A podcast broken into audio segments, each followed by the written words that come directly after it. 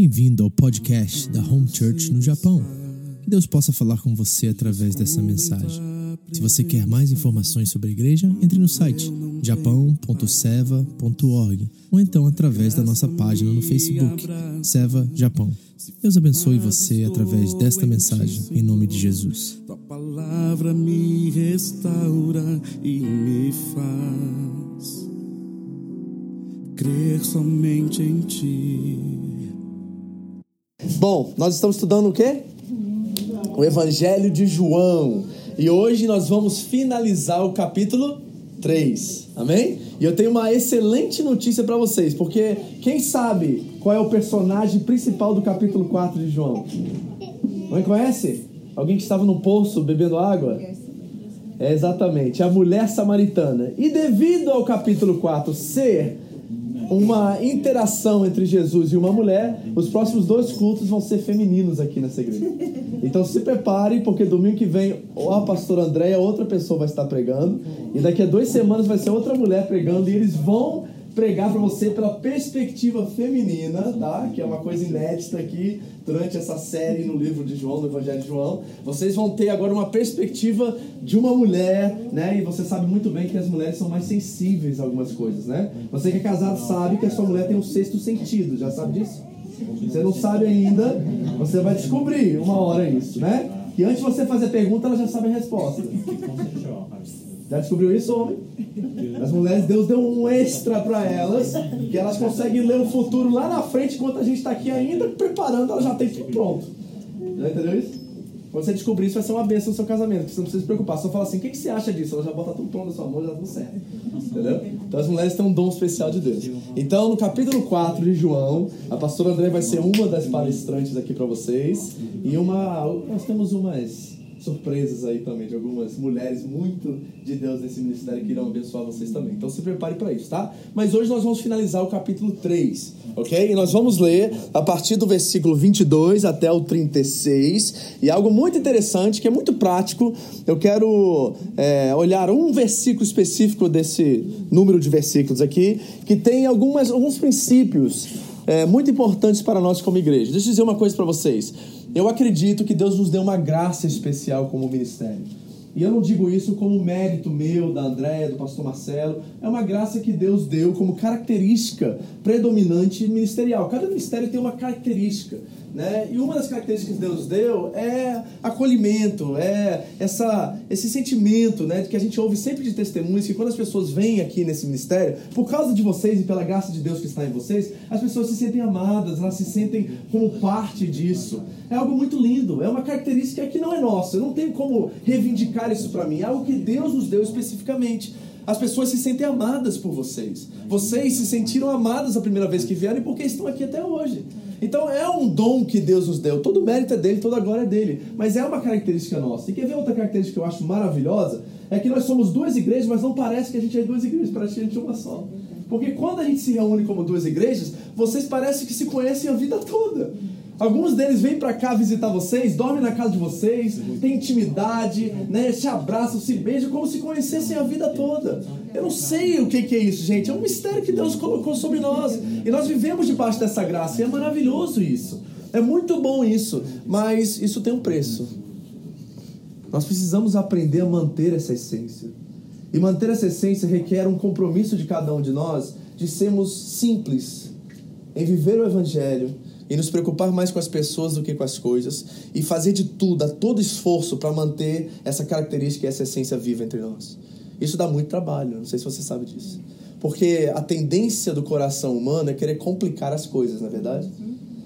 Tem gente, gente, eu não sei isso, é, é experiência pastoral. Mas tem gente que quando a coisa fica tudo arrumadinha, normal, as coisas estão fluindo, estão acontecendo, parece que ele cria alguma coisa para complicar a situação. Conhece gente assim? Você é um desses? Quando assim, parece assim, meu Deus, que paz. Meu lar está numa bênção, meu casamento está bem. Aí você vai lá e faz alguma coisa para estragar. Por quê? Porque quando as coisas estão bem, normais, é aí que nós precisamos trabalhar ainda mais para manter isso.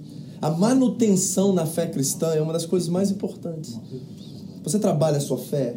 Paulo diz que nós temos que trabalhar a nossa fé, efetuar a nossa fé com temor e com tremor, trabalhar ela. Isso é muito importante. Então o que você tem é um bem precioso. Eu brinquei com o pessoal hoje. Quem assistiu aqui O Senhor dos Anéis? Já assistiu? Filmaço, viu? Escritor cristão, você pode assistir, é muito bom. Só dois ou três assistiram? Ninguém mais assistiu aqui? Nem lembra, lembra aquele bichinho feio, o Smeagol? Lembra do Smeagol? Parece um, aquele rato sem cabelo, assim, sem pele, sem pelo. Já viu o Smeagol? Que ele fala, my precious. Né?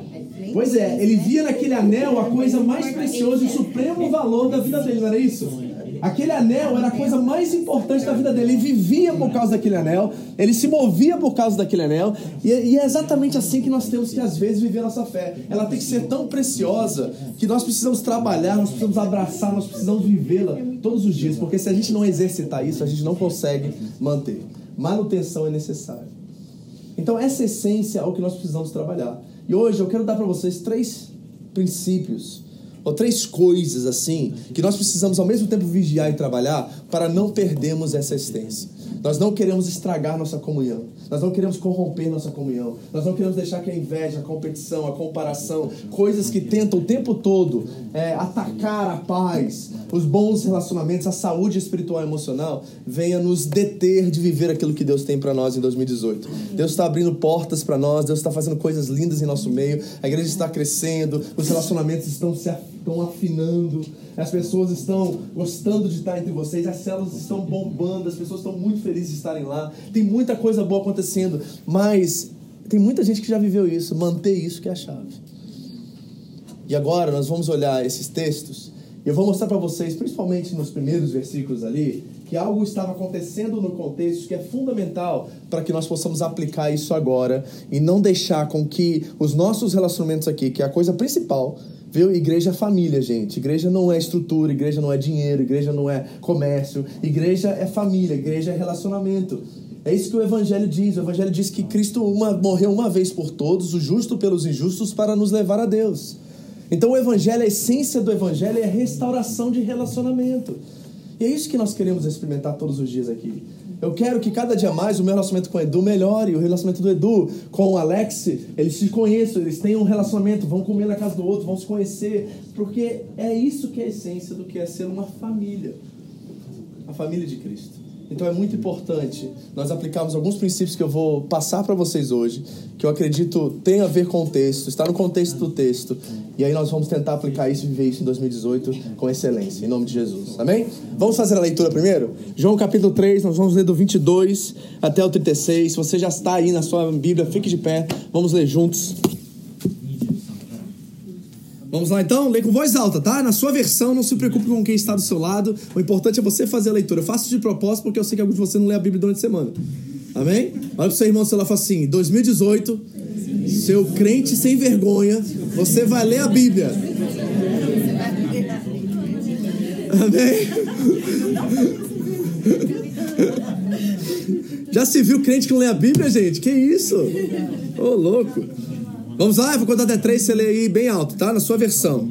Assim diz a palavra de Deus. 3, 2, 1. Depois disto, foi Jesus com seus discípulos para a terra da Judéia, onde permaneceu algum tempo com eles e batizava.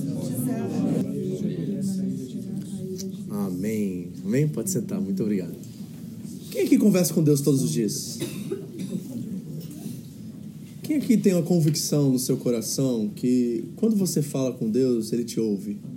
E que Ele responde, de certa forma, na sua consciência, na sua experiência de fé? Quão importante isso é para você? Para mim isso é essencial. Eu não sei se eu sobrevivo sem isso. Agora, imagine um povo chamado como povo de Deus ficar 400 anos sem ouvi-lo.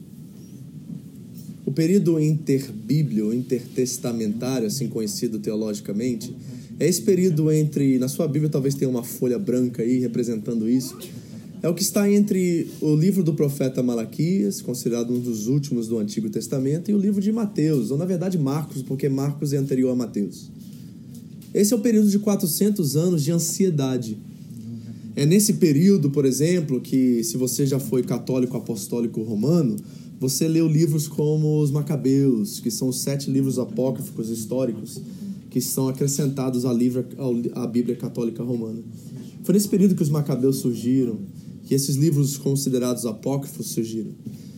E era uma forma desse povo, conhecido como Israel, príncipe de Deus, tentar de alguma forma lidar com essa ausência. A ausência de Deus é terrível. 400 anos de ausência, eu não imagino nem como isso é. Mas de repente, do nada, no deserto, um homem muito louco, vestido de forma muito esquisita, comendo animais esquisitos, como nós já vimos. Ele aparece e diz que ele é a voz do que clama no deserto. Ou seja, o Deus que pelos israelitas habitava no templo sai do templo corrupto, onde haviam dois sumos sacerdotes, algo inadmissível, e vai para o deserto habitar e ser a voz de um homem muito louco que começa a chamar todos ao arrependimento e começa a batizar pessoas. Esse é um homem chamado João o Batista. Lembre-se que o nome dele, sobrenome dele não é Batista, amém? Não. Ele é João o Batista, ou seja, João o que batizava. E aí esse homem começa a batizar e esse batismo, se você entende um pouquinho do contexto histórico, ele é ofensivo. Por quê? Porque só se batizavam pessoas que vinham de outras religiões para o judaísmo. Isso é chamado de proselitismo. Quando você ouvir a palavra proselitismo, significa mudança de religião. Então, uma pessoa é católica apostólica romana, ela se torna evangélica, ela é uma prosélita, um prosélito. Ela foi, ela teve uma conversão de religião. Então, os gentios, quando vinham para a fé judaica, eles eram batizados. Mas um judeu não era batizado. A única coisa que o judeu fazia eram cerimônias de purificação. E o que acontece no deserto é que João começa a chamar não só os gentios ao arrependimento e ao batismo, mas ele chama também os judeus a se arrependerem. E quando um judeu religioso, fariseu, por exemplo, ortodoxo, certinho, começa a ver o seu povo sendo batizado por João, aquilo é uma tamanho de uma ofensa para ele. Por quê? Porque eles acreditavam que só pelo fato de nascerem judeus, eles já estavam salvos a salvação estava de acordo com a descendência deles, e a descendência deles era de Abraão, e Abraão era o pai deles, e por isso eles eram salvos. E aí, no meio disso tudo, esse João, ele não é um homem que está criando um grupo secular para ele. Ele está o tempo todo anunciando que ele é a voz do que clama no deserto e ele está preparando o caminho para outro. Ele não está tentando criar sua própria religião, ele não está fazendo uma ramificação do judaísmo, ele está dizendo que o cumprimento de todas as profecias do Antigo Testamento irão se cumprir, e ele é o Isaías do Antigo Testamento, aquele que prepararia o caminho para o Cristo, para o Messias. E ele começa a anunciar isso, e as pessoas começam a se preparar para algo que está profetizado desde o Gênesis no capítulo 3, quando a maldição sobre a serpente é que um dia um descendente da mulher pisaria na cabeça dela. João está anunciando que aquilo que é esperado pelos judeus há milhares e milhares de anos está prestes a se cumprir e ele é um mensageiro que vai adiante para preparar o caminho do Senhor para que o Messias venha. E aí nós temos uma passagem extraordinária na Bíblia, onde pela primeira vez nós vemos a Trindade, Deus Pai, Deus Filho, Deus Espírito Santo se manifestando em um só momento na história. Jesus é batizado, a pomba desce do céu, uma voz fala: "Esse é meu filho amado, de quem tanto me alegro". E de repente nós vemos a Trindade ali sendo vista por todos e principalmente por esse João, esse homem extremamente esquisito que reconhece que o chamado dele é algo muito digno, honroso e um grande privilégio para ele. Ele tem discípulos, e esses discípulos também avistam essas coisas, veem essas coisas.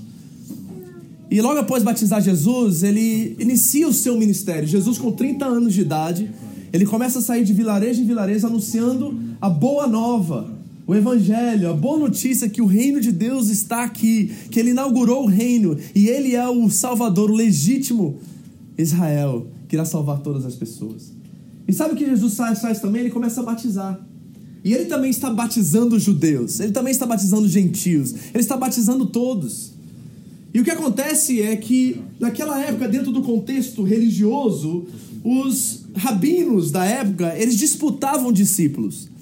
Não sei se você sabe disso, mas, por exemplo, quando Paulo dá o currículo dele em Filipenses 3, ele disse que ele era discípulo de Gamaliel. E Gamaliel era dos tops rabinos daquela época.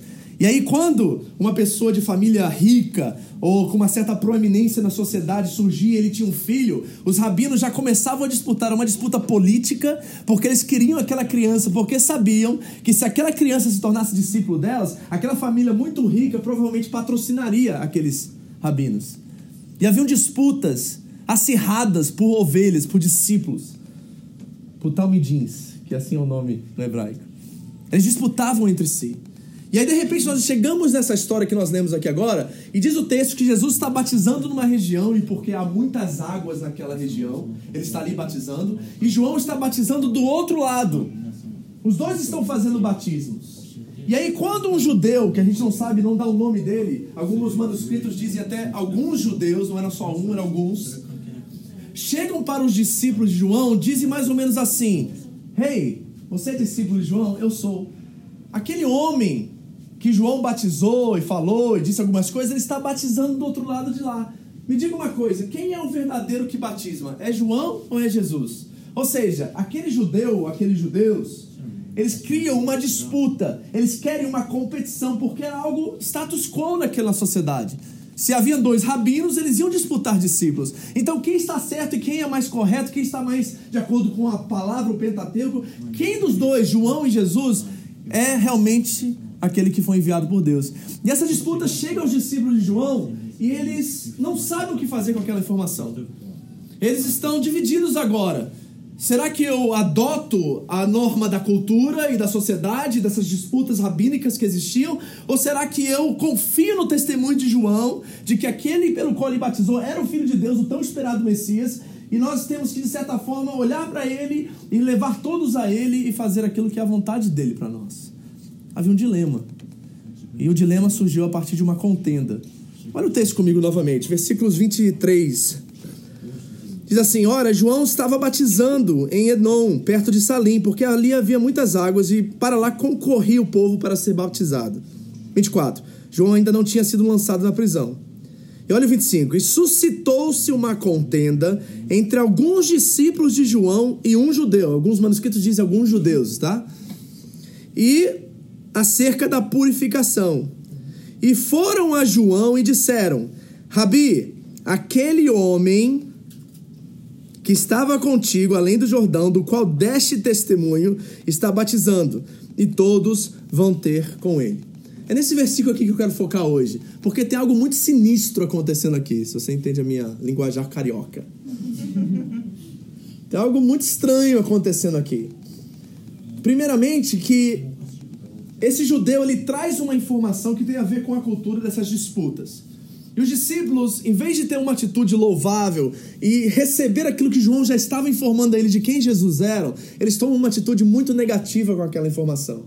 E aqui tem alguns princípios que nós, como igreja local aqui, precisamos discernir, aprender, para que nós não imitemos esses discípulos de João, porque repara o que está acontecendo. Esse judeu veio, trouxe a disputa, colocou no colo dos discípulos de João, e é os discípulos de João que estão levando a informação a João. Ok? Então eles não tiveram discernimento, maturidade e sabedoria para fazer a leitura do que aquele judeu estava dizendo, e eles já pegaram a informação e levaram a informação e traduziram a informação com a mesma negatividade que pelo qual o judeu havia transmitido a eles. Porque repare algumas coisas que acontecem aqui.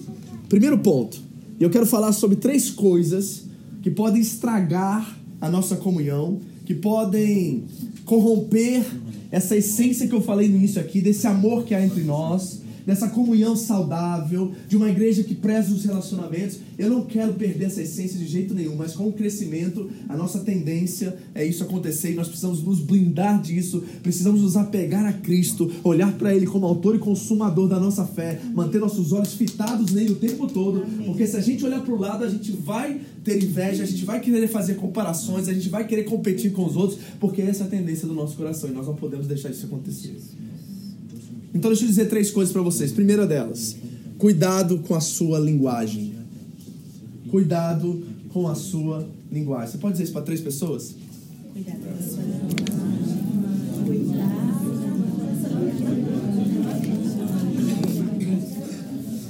Repare, versículo 26. Foram a João e disseram: Mestre, aquele homem. Peraí, Já começou mal. Como assim aquele homem? Peraí, peraí, peraí, peraí. Eles ouviram claramente João dizer assim: Eis o Cordeiro de Deus que faz o quê? Que tira o pecado do mundo. Eles ouviram claramente dizer assim: Eu não sou digno de desatar as sandálias dele. Ou seja, João estava apontando categoricamente e claramente que aquele pelo qual ele batizava era a esperança de Israel, era o Filho de Deus, era o Cristo que estava sendo esperado de geração em geração. Ele não era um mero homem, não era aquele homem, ele era o Cristo, o Jesus eterno, o Deus que desceu, se transformou em homem para nos salvar. Mas repara a linguagem, aquele homem eles ouviram a contenda do judeu e já traduziram a linguagem de forma negativa. Eles sabiam muito bem quem era aquele homem, não era um homem qualquer. O que, que os discípulos de Jesus deveriam ter feito? Na hora que a informação veio de que Jesus estava batizando, era naquela exata hora que eles deviam dizer assim: é exatamente isso que precisa acontecer, porque João nos disse que é necessário que ele cresça e que nós diminuímos. É necessário que ele seja levantado e nós sejamos colocados para baixo. É necessário que ele cresça, é necessário e nosso papel é levar todos a ele. Então a primeira coisa que eu vejo é que eles adotaram uma linguagem negativa e levaram a mesma linguagem negativa. Eu não sei você, mas quando você ouvir um relatório contencioso, um relatório que vem trazer intriga, que vem trazer contenda, eu te peço em nome de Jesus que você não leve essa informação adiante e desconsidere essa informação. Quando a pessoa vem tentar trazer um relatório para você que não tem como característica restauração, reconciliação, um mover em direção ao próximo, um mover em direção ao outro para que haja restauração, desconsidere essa informação, não leve adiante, porque na final da coisa você que vai levar o pato. Então cuidado com a sua linguagem. Da boca do crente só pode sair bênção, gente. Em nome de Jesus. Nossa boca não foi feita para amaldiçoar ninguém. Nossa boca não foi feita para dar péssimos e más relatórios. Tem um texto no Antigo Testamento que diz que maldito é aquele que leva más notícias. Maldito é aquele que leva más notícias. Então nós temos que ter muito cuidado com isso. Cuidado quando você ouve um relatório e como você passa esse relatório. Porque você sabe muito bem que a segunda coisa que eu quero dizer é que as pessoas que querem causar esse tipo de intriga, a maioria delas exageram as informações, não exageram? Você ouviu o que fulano fez? Todo mundo tá sabendo. Duas pessoas. Já viu isso? Tá a igreja toda sabendo. Só a célula dela. Tá todo mundo. Você já ouviu isso? Tá aqui no texto, você reparou? Repare só, versículo 27 de novo. Aquele homem que estava contigo além do Jordão, do qual deste testemunho, está batizando e o quê? E todos vão ter com eles. Espera aí, se tá todo mundo lá, quem está aqui? Se tá todo mundo lá com Jesus, quem que João está batizando se João está batizando também? Tá vendo? Cuidado com os exageros. Aprenda a ter maturidade, discernimento. Quando você ouvir um relatório negativo, Tenha discernimento, tome dois passos para trás, investigue a situação, não leve adiante enquanto você tem a certeza de que você está com o coração voltado para a restauração, para a reconciliação e para fazer a ponte para que essa pessoa receba a cura que ela precisa. Como igreja, nós precisamos aprender isso, queridos. As pessoas estão chegando, e se nós não tivermos uma linguagem de amor, se nós não tivermos uma linguagem de aceitação, de entender que cada pessoa está vivendo um processo e nós temos que ter paciência. Jesus teve paciência conosco, não teve? Comigo foi quase 25 anos de paciência. Com você? Jesus esperou tanto tempo por mim, tanto pecado que eu cometi, tanta coisa ruim que eu fiz, e ele teve paciência, ele aguentou, ele suportou cada uma delas. E às vezes nós queremos que as pessoas cheguem na igreja prontas. Mas elas nunca estão prontas, porque para elas esse amor que nós transferimos e traduzimos, ele é algo chocante. É algo incrível, algo extraordinário, algo que toca tão profundo na nossa alma que a gente não sabe o que fazer, ainda mais dessa nação que tanto precisa de amor. Sabe? As pessoas são tão carentes. E elas precisam de tanto de gente que abraça a causa, que diz assim: ó, você tá na lama, eu vou entrar na lama com você, mas sabe de uma coisa? Meu papel é entrar e tirar você daí, porque eu não vou me sujar nessa lama. Eu não vou deixar com que as suas escolhas sejam as minhas escolhas, mas eu quero tirar você e mostrar para você que tem um outro caminho a seguir, tem outra forma de viver. E essa forma é uma forma que nos aproxima de um Pai que nos ama ao ponto de morrer por nós numa cruz. Cuidado com pessoas que exageram. Pegou isso? Primeira coisa. Segundo, que eu vejo aqui, a competição ela destrói a comunhão. Nós não podemos permitir de forma alguma que nós entremos num espírito de competição aqui como igreja. Isso não pode acontecer de forma alguma. Os discípulos imaturos e esse judeu contencioso queriam competição, mas João entendia que em vez de devolver competição, João devolveu gratidão e submissão. Olha o que João diz como resposta àqueles discípulos. Versículo 27. João respondeu: O homem só pode receber o que lhe for dado do céu. Um homem só pode receber o que lhe for dado do céu. Uau! Que homem extraordinário, que sabedoria! Sabe que João está reconhecendo que ele não é nada e não tem nada se não fosse Deus na vida dele. Se nós não temos ainda essa noção e esse entendimento, nós ainda não tivemos um encontro com o Senhor da vida e com Jesus Cristo. Isso é fundamental, porque quando nós entendemos que nós não somos merecedores de nada e tudo que temos recebemos dele, então não tem nada que é da minha propriedade. Eu sou simplesmente um mordomo daquilo que ele coloca em minhas mãos. Então não tem como eu competir com outro, não tem como eu me comparar com outro, porque aquilo que eu tenho eu recebi dele. E se Deus deu a mais para o outro, é porque Deus achou nele mais responsabilidade do que eu. Então eu preciso me forjar, eu preciso me preparar para que Deus também encontre minha responsabilidade, para que um peso e uma medida seja dada a mim também, da mesma forma que foi dada a ela. Mas a medida que Deus deu a ela, ela se é uma, é uma questão assim de se moldar a minha e juntos, carregando o fardo, carregando a responsabilidade, nós podemos fazer muito mais. Em nome de Jesus. Então deixa eu dar algumas dicas para vocês aqui nessa questão da competição que destrói a comunhão e como nós podemos viver em gratidão e submissão a Deus. Se você quer um 2018 cheio de conhecimento de Deus, você vai ter que se submeter a Ele e viver agradecido. Você quer um 2018 assim, sabe? Abençoado. Um 2018 assim que você constrói, que você muda, o seu caráter é forjado, é moldado, você se parece mais com Cristo. Você vai ter que viver submisso a Deus e grato. Porque um coração agradecido, ele aformoseia o rosto. Aquilo que o coração está cheio, a boca fala, diz a palavra de Deus. Então, quando o nosso coração está cheio de gratidão, nós vamos traduzir gratidão, nós vamos falar gratidão, nós vamos comer arroz com feijão com ovo e nós vamos ficar lá felizes da vida, porque é uma delícia mesmo, não é? Eu amo arroz com feijão, a gente ouve. Oh, coisa boa. Oh, graças a Deus eu tenho isso. Tem gente que nem isso tem, tá comendo farinha todo dia porque é a única coisa que tem. Jesus, muito obrigado por isso, é o que o Senhor tá me dando agora. Aí Deus olha lá de cima e fala assim: Que cara agradecido. Eu posso colocar qualquer coisa na mão dele porque aquela coisa não vai corromper ele. O que Deus não faz com uma pessoa que não é corrompida pelas coisas? Ele pode colocar qualquer coisa na sua mão porque ele sabe que aquilo não vai deter você, você não vai transformar aquilo num ídolo. Então deixa eu dar algumas dicas para vocês. Como evitar a competição na igreja? Primeira coisa, reconheça que tudo que você tem primeiro você recebeu. Amém? Meu amigo, tem um carro legal? Glória a Deus e graças a Deus, porque sem ele eu não teria tem uma casa bacana, comprou casa, tá feliz da vida, tá num ambiente bom, tá tudo bacana para você, glória a Deus, porque sem Deus eu nada teria. Amém? Tem comida em casa, glória a Deus, você faz parte de, dos, dos, 80, dos 20% do mundo que tem comida em casa e tem variedade. 80% não tem isso. Você sabia que você é rico? Você não sabia disso, né? Pois é. 80% do mundo ganha um dólar por dia. Quem aqui ganha mais que um dólar por dia? Um dólar é mais ou menos racuém e pouco. 80% do mundo. Então você que ganha mais, você faz parte dos 20%. Sabe que você é rico. Você não é milionário, mas você é rico. Entendeu?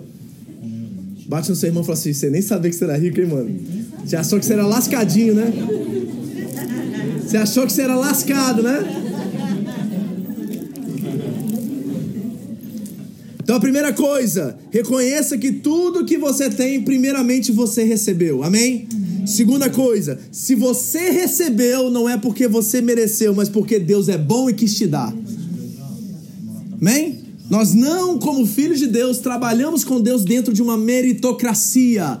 Não é porque você merece que Deus dá, é graça. E graça requer que nós entendamos que tudo que nós temos nós não merecemos, é porque nosso Deus é bom, Ele é nosso Pai e quer nos abençoar. Amém? Você é abençoado? Eu sou muito abençoado. Você não tem noção do valor que eu tenho em casa, é inestimável, querido. Eu tenho uma esposa que tem um valor inestimável, eu tenho filhas que têm um valor inestimável, eu tenho uma igreja que tem valor inestimável. As coisas que são subjetivas na minha vida, a qual eu não posso colocar valor, elas não têm valor e eu sou muito agradecido porque foi ele que me deu, eu não mereci. Se eu tenho você na minha vida, não é porque eu mereci, é porque ele quis me dar, porque você é uma bênção na minha vida, assim como eu sou uma bênção na sua vida. Quando você entender isso, você desencana, meu irmão, desencana. Aí você vê um irmão na igreja que chegou agora lá no Japão, um cara lascadinho no Brasil, chegou aqui, começou a prosperar, cresceu, já comprou uma casa, já comprou um carro melhor do que o seu, e você fala assim: pô, Jesus, e eu? Pô, tô aqui nessa igreja dizimista, 10 anos, nunca tive um carro que nem dele, chegou tem 3 meses, Jesus. Uma pessoa com coração grato nunca pensa assim, gente. Ela sabe que a medida que Deus deu a ela é o que ela tem, ela é grata, ela sabe que é suficiente para ela, ela regozija, ela se alegra, ela celebra e sabe que aquilo é tudo que Deus tem e ela está feliz por isso. Ela não fica olhando se a grama do vizinho é mais verde do que a dele. Sabe por que eu descobri? Quando você começa a olhar pela janela e ver que a grama do seu vizinho é mais verde ou mais bonita que a sua, provavelmente a verdade é que o seu vidro está sujo e você não está reconhecendo o que está no seu quintal. Reconheça que no seu quintal tem muito diamante, muita pedra preciosa. E o que você precisa fazer é lapidar essas pedras. Porque aí por detrás desse filhinho que dá muito trabalho na escola e é um, uma formiga atômica dentro de casa, tem um líder nato que vai mudar essa nação se você empregar o evangelho nele. Ele vai ganhar muito japonês para Jesus, ele vai ser uma bênção nessa comunidade e vai abençoar muita gente. Amém? Tem muitos líderes natos nessa igreja, criança, espoleta, assim, sabe? Que é pau, que chega e pá, e quebra tudo, e corre, faz aquela coisa. Quando eu olho para essas crianças, eu não falo assim, tá ali um demonizinho. Não, não faz, não é isso. Fala assim, tá ali um líder que quando crescer, amadurecer e ser formado, e ser abençoado, e ser cuidado emocionalmente, vai arrebentar no reino de Deus. Tudo que você tem você recebeu não porque mereceu, mas porque Deus é bom e quis te dar. E terceira coisa, seja responsável com o que é seu agora. Seja responsável com o que é seu. Olha o que João diz, versículo 28. Vós mesmos sois testemunhas do que eu vos disse. Está dizendo aos discípulos: Eu não sou o Cristo, mas sou enviado diante dele. Eu não sou o Cristo, mas eu sou enviado adiante dele. João sabia exatamente o seu papel e seu propósito.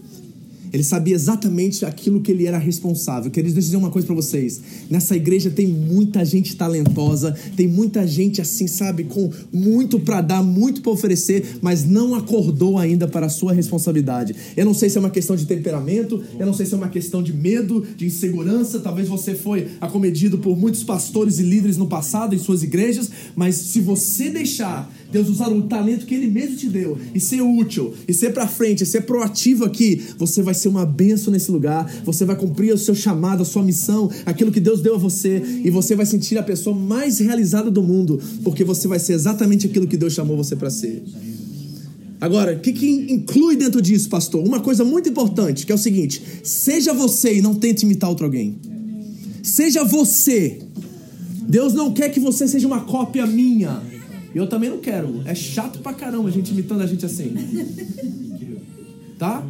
A gente não imita personalidade. A gente imita caráter e virtude. Tá entendendo? A gente não imita personalidades. Ah, o pastor Vitor prega assim. Aí daqui a pouco o Bruno vem aqui pregar, ele tá fazendo os mesmos trejeitos, os mesmos cacuetes que eu né? Vocês aí que são pentecostal, tá na igreja há muito tempo, falava igualzinho o Silas Malafaia quando pregava na cela, né? Igualzinho, né? Aí falava igual ele, aí brigava que nem ele, começava a falar alto com todo mundo, porque se queria ser o Silas Malafaia. Eu queria ser o, o pregador da sua época quando você estava na fé. Seja você. Deus criou você do jeito que você é. Lógico que é uma construção acontecendo aqui. Mas Ele quer usar a sua personalidade. Ele quer usar quem você é do jeito que você é. Porque a Bíblia diz que Ele colocou aqui você aqui porque Ele quis. E a personalidade que você tem, o jeito que você é, ela é fundamental na construção das personalidades que estão sendo moldadas e forjadas aqui. Imagina se todo mundo fosse que nem o Alex, vestido bonitinho assim. Com aquele chapeuzinho de pagodeiro que ele foi ontem. Né? Coisa bonita esse menino. Imagina, todo mundo vê assim, bonitinho e tal, e um monte de robozinho aqui sentado atrás do outro. Ia ser chato demais, gente. Não ia ter variedade, não ia ter diferença. E a gente não ia crescer. Porque é na diversidade que vem o crescimento. Não é no deserto que a gente é forjado? Pois é, na diversidade que vem o crescimento. A razão, eu e o Rafa somos muito diferentes do outro. Isso é construção para nós, isso é bênção para nós, porque o jeito que eu penso e o jeito que eu estou construindo as coisas é diferente do dele. E ele pode se moldar em algumas coisas que têm a ver com o meu caráter e as virtudes, e eu também posso me moldar nas coisas que são caráteres e virtudes dele que eu não tenho. Há um tesouro na igreja que nós precisamos garimpar, queridos pegar pai e começar a ver, nossa, cara, olha como a Michelle trata o Hugo. Eu preciso ser uma mulher com esse cara, essa virtude. Olha como é que o Hugo trata, trata a Michelle, o menino faz música no dia do aniversário dela, gente. Meu Deus do céu. Quem já viu esse vídeo? É, tem que ter muita criatividade para ter um negócio desse. Cada um de vocês tem uma preciosidade, alguma coisa que é sua, que é só sua e ninguém mais é igual a você. Isso é maravilhoso. Você sabe que o digital no seu dedo ninguém tem igual, você sabe disso, né? Deus criou a gente assim, gente. Esse digital é seu, ninguém no mundo tem, é original. Graças a Deus por isso, nós somos diferentes. Seja você e não tente imitar outro alguém. E reconheça a missão que Deus te deu, abrace a missão que Deus te deu. Qual é o seu talento? É ser músico, Rafa? Então invista, meu irmão. É o talento, é o dom que Deus te deu. Vai fazer aula, vai fazer classe, vai fazer alguma coisa, mas invista, porque é útil para essa igreja, é útil para o reino de Deus. Qual é o dom? É fazer bolo. Faça bolo com excelência, mas faça bem feito para a glória de Deus. Porque nós precisamos disso. Esses dons, esses talentos, a fotografia, tira foto para arrebentar. Seja o que for, dirige caminhão, Alex, dirige o caminhão sem tomar multa. Fazendo barbaragem. É, é o que que você faz? Você é um bom pai. A sua mulher reconhece isso. Tem um monte de marido precisando falar com você, que você fale com eles. Você é uma excelente mãe. Você cuida dos seus filhos bem. Tem um monte de mulher nessa igreja precisando conversar com você. Abrace a sua missão. Qual é a sua missão em 2018? O que Deus tem para você? Utilize isso, pelo amor de Deus. Eu estou implorando. Eu preciso desse talento. Eu preciso dessa característica sua. Eu preciso dessa personalidade sua aqui. Tem iniciativa. Pelo amor de Deus, gente. Quando eu cheguei aqui no Japão, foi um terror para mim. Porque a igreja era tanto robô, tão, os líderes eram tão autoritários às vezes eu estava passando na igreja, tinha um pedaço de papel no chão, a pessoa perguntava para mim, pastor, posso pegar o papel e jogar no lixo? Eu falo assim, misericórdia, irmão! É um papel, joga no lixo, você precisa me pedir isso. Não é possível, cara. E eu lembro que uma vez um rapaz se é, desvinculou, desvinculou, da igreja e ele sentou comigo e falou assim, pastor, eu queria te pedir perdão. Eu falei, perdão por quê? Porque eu tive sempre um sonho de pregar e de abrir uma cela, mas eu sempre esperei o Senhor falar para mim fazer isso. Aí eu olhei para ele e falei assim: não acredito, cara, você está comigo seis anos e agora você vem me dizer isso? Isso não é possível, gente. A gente tem que ser mais responsável. 2018 é um ano de você assumir seu papel e sua, seu propósito e sua responsabilidade. Pelo amor de Deus. E agora eu vou falar algumas coisas aqui que eu, que eu vou me colocar lá embaixo, mas é necessário porque vocês precisam entender qual é a minha função para com vocês. Porque se a gente não entender isso, nós não vamos reconhecer o que João disse aqui. Último ponto, versículo 29. Só a primeira parte. Olha o que João diz. A noiva pertence a quem? Ao noivo. Vamos repetir isso? A noiva pertence ao noivo. Mais uma vez, todos juntos? 3, 2, 1. A noiva pertence ao noivo. Terceiro ponto, para que a nossa comunhão seja autêntica, seja saudável, seja verdadeira em 2018. A igreja pertence a Jesus.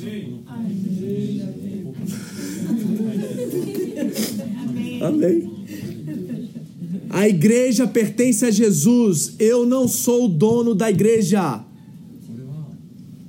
Eu não sou o dono da igreja. O pastor não manda em nada, gente. Quem te disse que o pastor manda em alguma coisa?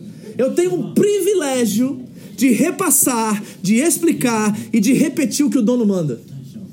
É só isso.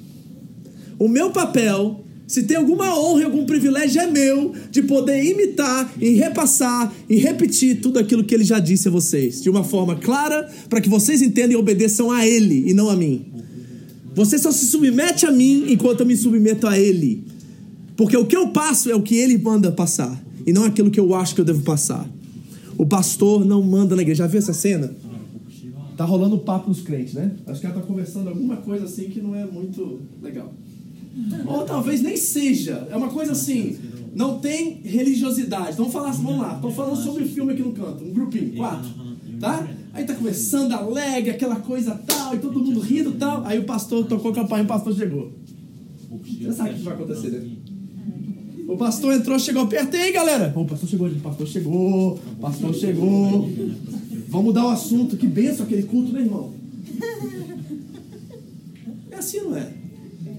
Por quê? Porque a gente criou essa coisa de que o pastor é um ser extraterrestre superior, que está acima de todo mundo, e ele é a autoridade, entre aspas, eu vou falar sobre isso, na igreja, a qual nós precisamos nos submeter de forma mecânica e não vê-lo como um ser humano com as mesmas falhas, com os mesmos defeitos, que recebeu um privilégio, uma honra de uma função que é, ao meu ver, extremamente temerosa. Toda vez que eu subo aqui nesse púlpito, eu quase morro ali sentado naquela cadeira e falo assim: Jesus, pelo amor de Deus, deixa eu falar besteira hoje. Jesus, pelo amor de Deus, deixa eu só falar o que o Senhor tem para mim, para aquilo que a tua palavra diz, aquilo que o Senhor quer dizer. Porque eu morro de medo, gente, de falar uma coisa que vocês vão obedecer e não foi ele que mandou. Porque um dia eu vou estar diante dele e vou prestar contas a ele. E eu vou dar conta de cada alma, diz a palavra de Deus. Vossos líderes, Hebreus 13, darão conta de cada alma que está debaixo dos seus cajados. Então o pastor não manda na igreja. Em Apocalipse capítulo 1 diz que dele nos fez reino e sacerdotes. Sabe o que significa? Que cada um de vocês sentados aqui ama Jesus. Quem ama Jesus aqui? Então olha para seu irmão e diga assim: Você sabia que você é pastor?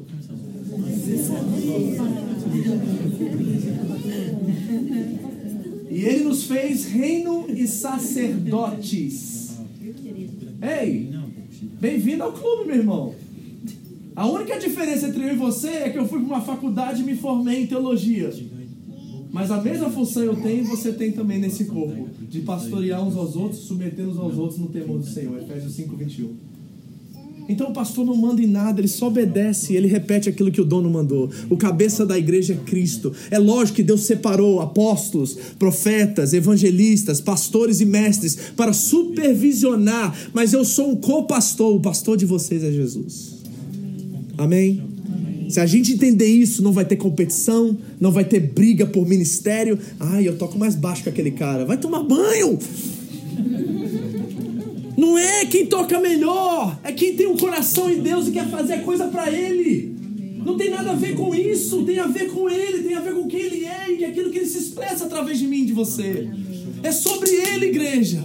Não é sobre destaque, não é te colocar num púlpito, num patamar aqui mais alto. É sobre Ele, como que eu posso expressar quem Ele é através daquilo que Ele me deu, o meu dom a minha personalidade, o meu amor, o meu toque. Sabe que tem gente nessa igreja que não sabe fazer nada, mas quando te abraça, te abraça como ninguém.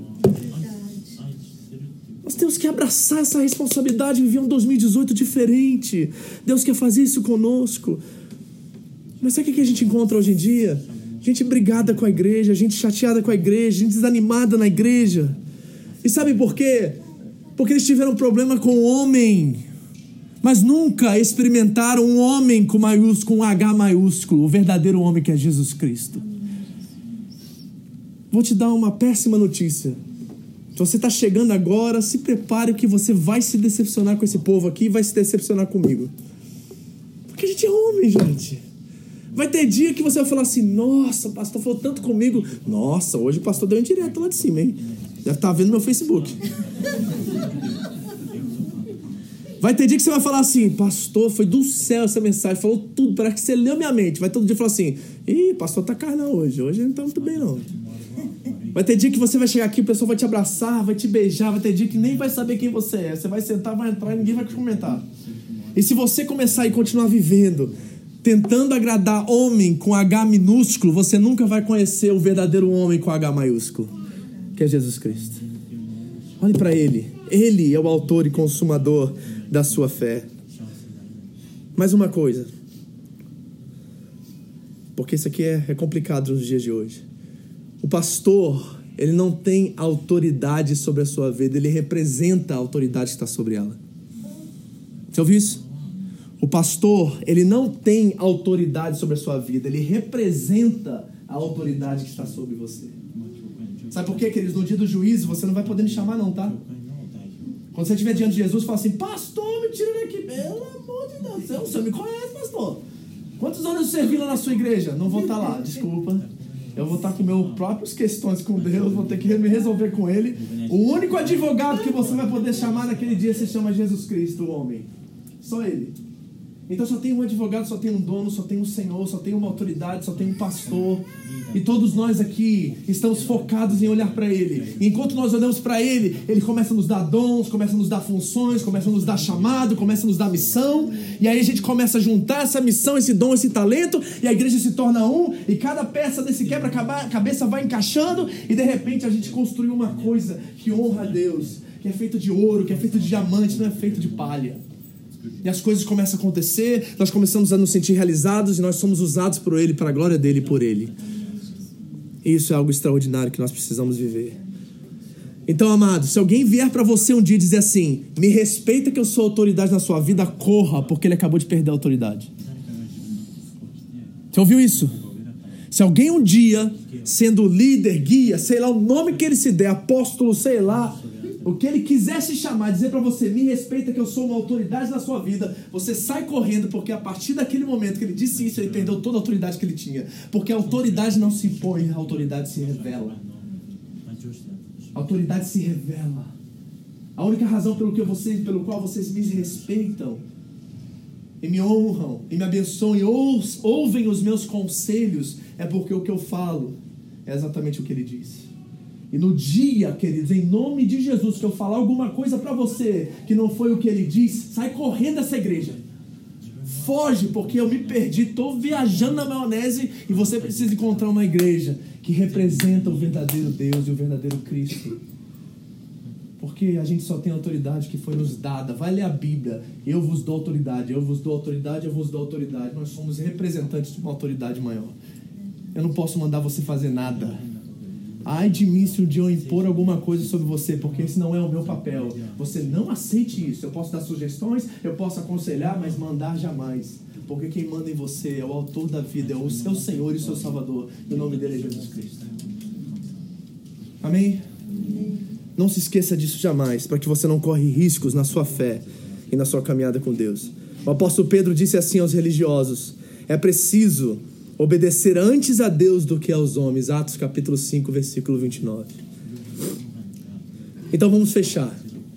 O que eu quero dizer com tudo isso? Que você é responsável em 2018 pelaquilo que você vai fazer com a sua fé. Chega de pastor babá. Chega de líder de célula passando fralda, colocando fralda, talquinho em você, tentando pegar você pela mão e mostrar você. Chegou a hora de você ser responsável pela sua fé em 2018. Chegou a hora de você abraçar a causa. Chegou a hora de você entender quem você é em Deus e quem Ele é em você. Tá na hora, meu irmão. Veja o que João diz. Vamos terminar com as próprias palavras do João, ok? João capítulo 3, volta agora ao 30.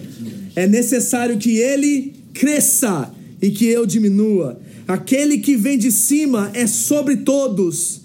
E aquele que vem da terra pertence à terra e fala como alguém na terra, mas aquele que vem do céu é sobre todos. Ele testifica do que viu e ouviu, mas ninguém aceita o seu testemunho. E aquele que aceitou o seu testemunho confirmou que Deus é verdadeiro. Aquele que Deus enviou fala as palavras de Deus, pois Deus lhe dá o Espírito sem medida.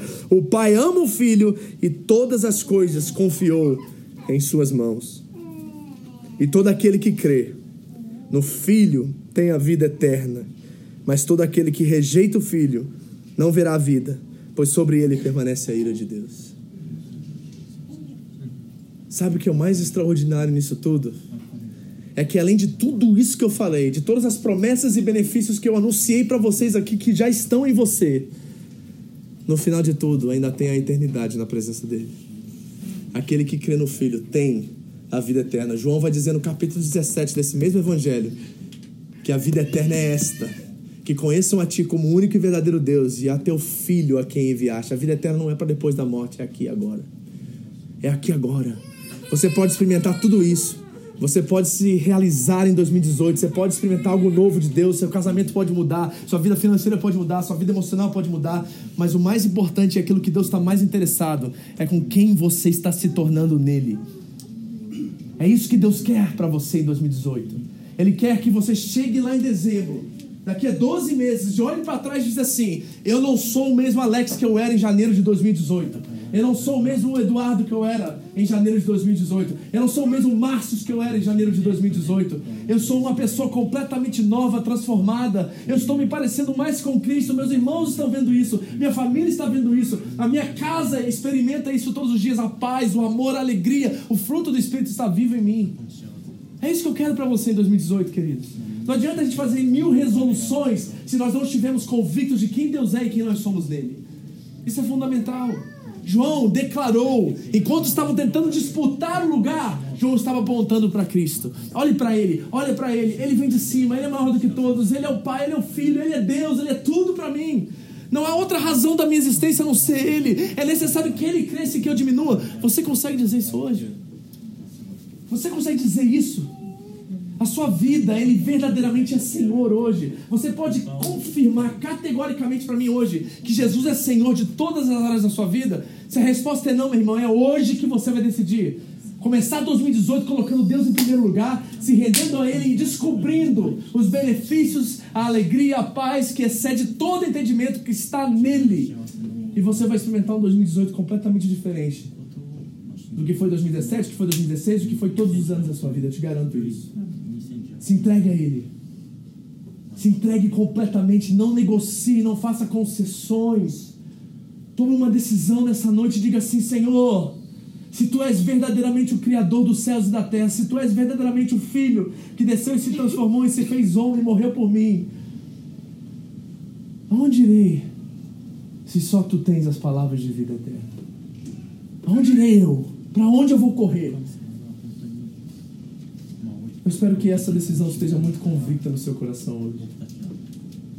Porque o maior benefício de todos ele já pagou na cruz do Calvário e te deu a vida eterna. O que mais ele pode fazer por você? Nada nesse mundo se compara a saber que nós somos amados por um Pai que quer viver a vida eterna conosco, viver eternamente conosco ao seu lado. Não há nada melhor nesse mundo do que essa experiência. 2018, Deus quer mudar a sua história. É nosso primeiro culto desse ano, querido. Acredite nisso. Deposite a sua confiança nele. Não há mais ninguém que possa mudar a sua história do que ele. Não há mais ninguém que possa transformar essa situação que você entrou em 2018. É só ele. Dele, por ele, para ele, todas as coisas. Creia nisso. Em nome de Jesus. Essa foi mais uma mensagem da Home International Church no Japão. Para mais informações sobre a igreja, entre no site japão.seva.org ou na nossa página no Facebook, Seva Japão, ou através do iTunes Podcast Seva Japão Mensagens. Deus abençoe você e a sua família, em nome de Jesus.